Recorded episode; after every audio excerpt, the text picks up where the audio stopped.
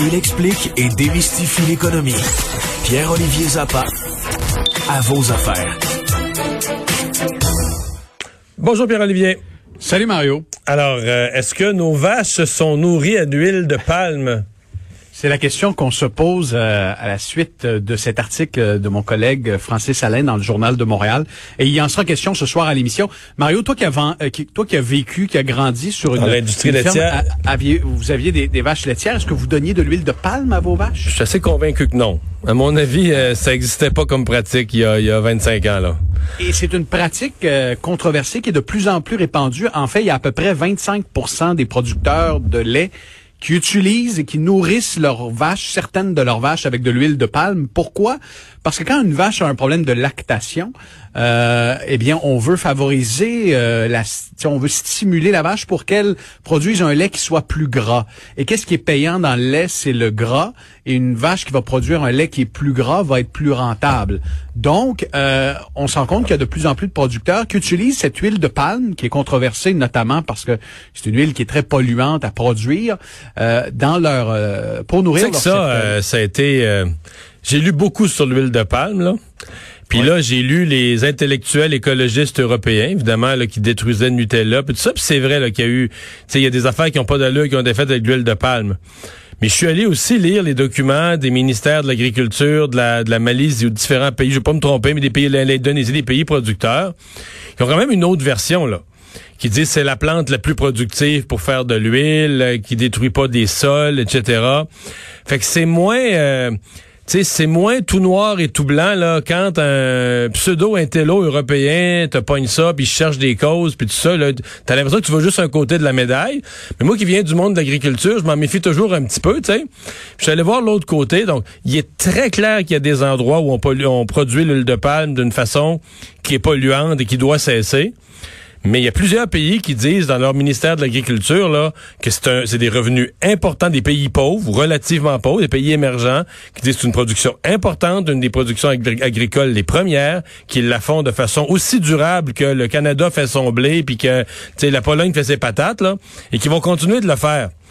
Fait que je, tu vois, je suis plus nuancé là, que, que, que, que Bien entendu, parce que euh, on, on, met souvent le focus quand on parle de l'huile de palme sur les monocultures, la déforestation, tout ça, mais oui, puis les, singes, les, singes, les singes de Bornéo qui ont pris leur habitat et tout ça, le sais tout ça là, tu sais. Mais en même temps, il y, y, a aussi un mouvement de fond pour une production d'huile de palme qui respectent des, des, règles de plus en plus. On le voit euh, partout à travers le monde. Mais au-delà, bon, de l'enjeu, évidemment, il y a un enjeu environnemental, mais il y a aussi un enjeu alimentaire, de sécurité alimentaire. Et qu'est-ce que ça fait? Ben, il y a des pays carrément qui interdisent euh, aux producteurs de lait, à leurs producteurs de lait, je pense à la France, d'utiliser l'huile de palme euh, pour nourrir leurs bêtes. Et on est allé voir un, un, fromager, un fromager sur la rive sud de Montréal aujourd'hui, puis on va présenter un extrait à l'émission. Il nous a montré la différence entre un lait bio, un lait sans euh, utilisation d'huile de palme et un lait justement euh, industriel où il y a eu utilisation d'huile de palme euh, dans le processus. Et, il y a vraiment une différence dans, la consistance et dans, le carrément dans le produit, dans son aspect. Et au-delà de ça, il y a des qualités nutritives que tu ne retrouves pas nécessairement dans le lait où la vache a contenté une huile de palme. Puis ce matin, j'ai également euh, eu la chance de discuter avec un producteur de lait qui lui n'a jamais utilisé d'huile de palme et, qui m'expliquait que c'était une pratique qui était controversée à l'intérieur même de l'industrie. Parce que c'est pas oui, c'est pas seulement les c'est pas seulement les producteurs bio qui n'utilisent pas d'huile de, palme parce que les producteurs bio c'est une petite minorité alors que l'huile de palme c'est 75% qui l'utilisent pas donc il y en a quand même plusieurs qui sont pas nécessairement bio mais qui utilisent quand même pas l'huile de palme là.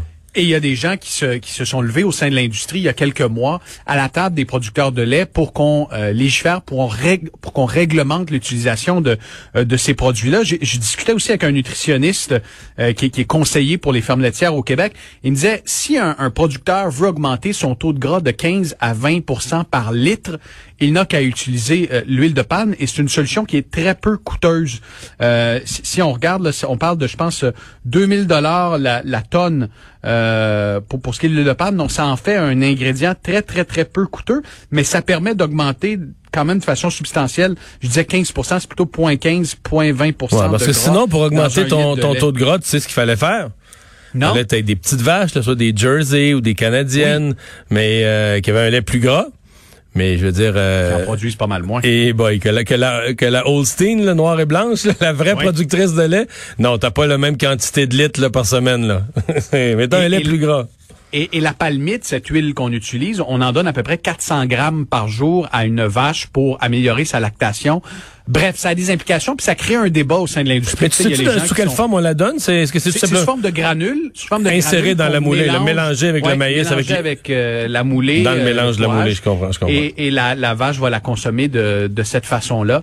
Euh, et, et, on sent, avec le papier de Francis Alain, que ça a comme créé, ça, ça, ça a créé un débat au sein de l'industrie. Tu as les gens qui sont pour, les gens qui sont contre, puis on va essayer de, de, de, de trouver un équilibre à l'émission. Mais à mon avis, il faut séparer ça. Il faut séparer ça en deux. Le, débat... Euh, écologique sur la provenance de l'huile de palme, je dirais, ben ça, euh, si on dit que l'huile de palme c'est bon pour les vaches à lait, on trouvera des producteurs d'huile de palme qui en font de la bonne méthode, tu comprends? Moi, mon, mon questionnement, je suis pas sûr que ce soit une bonne affaire. L'huile de palme produite euh, polluante ou pas, je suis pas si sûr que c'est une bonne affaire dans l'alimentation des vaches. C'est là que c'est là, c'est là, qu'il y a une question. Et ça continue. Ben c'est drôle, c'est une nouvelle qui est reliée directement avec celle. Tu nous parlais de, de, pénurie de matériaux, de coûts élevés du bois la semaine prochaine. Euh, on comprend pourquoi avec la nouvelle d'aujourd'hui, là. Ben, le boom de, construction de, maisons neuves euh, se, concrétise selon la SCHL. Deux nouveaux rapports qui démontrent une augmentation impressionnante du nombre de mises en chantier.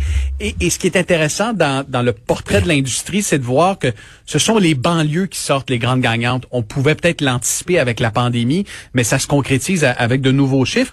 Et c'est surtout la banlieue élargie.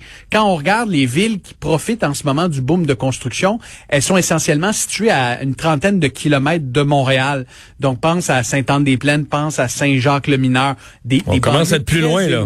On commence à être à 45 minutes sans trafic de Montréal.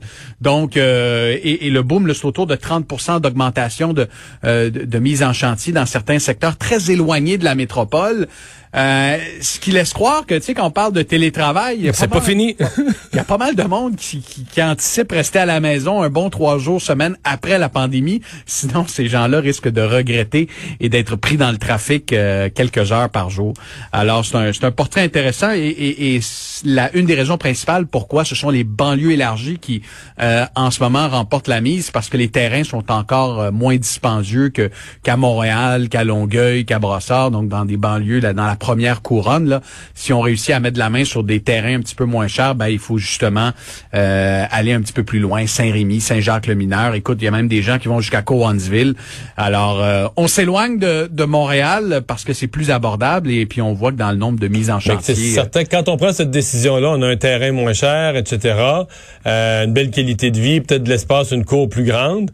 Mais si on pensait venir travailler à Montréal cinq jours sur cinq dans le gros trafic, on ferait pas ça, là. Ça, non, ça serait pas, ça, parce que sinon, euh, ben, quoi que Saint-Jacques-le-Mineur, c'est pas si pire, c'est magnifique comme municipalité, mais se claquer 45 minutes, une heure de trafic, aller et retour, c'est autre chose. Puis là, tu parles pas du matin de la première neige de l'hiver, merci, Pierre, merci Pierre-Olivier, 18h30 à vos affaires euh, sur LCN et ici à Cube Radio.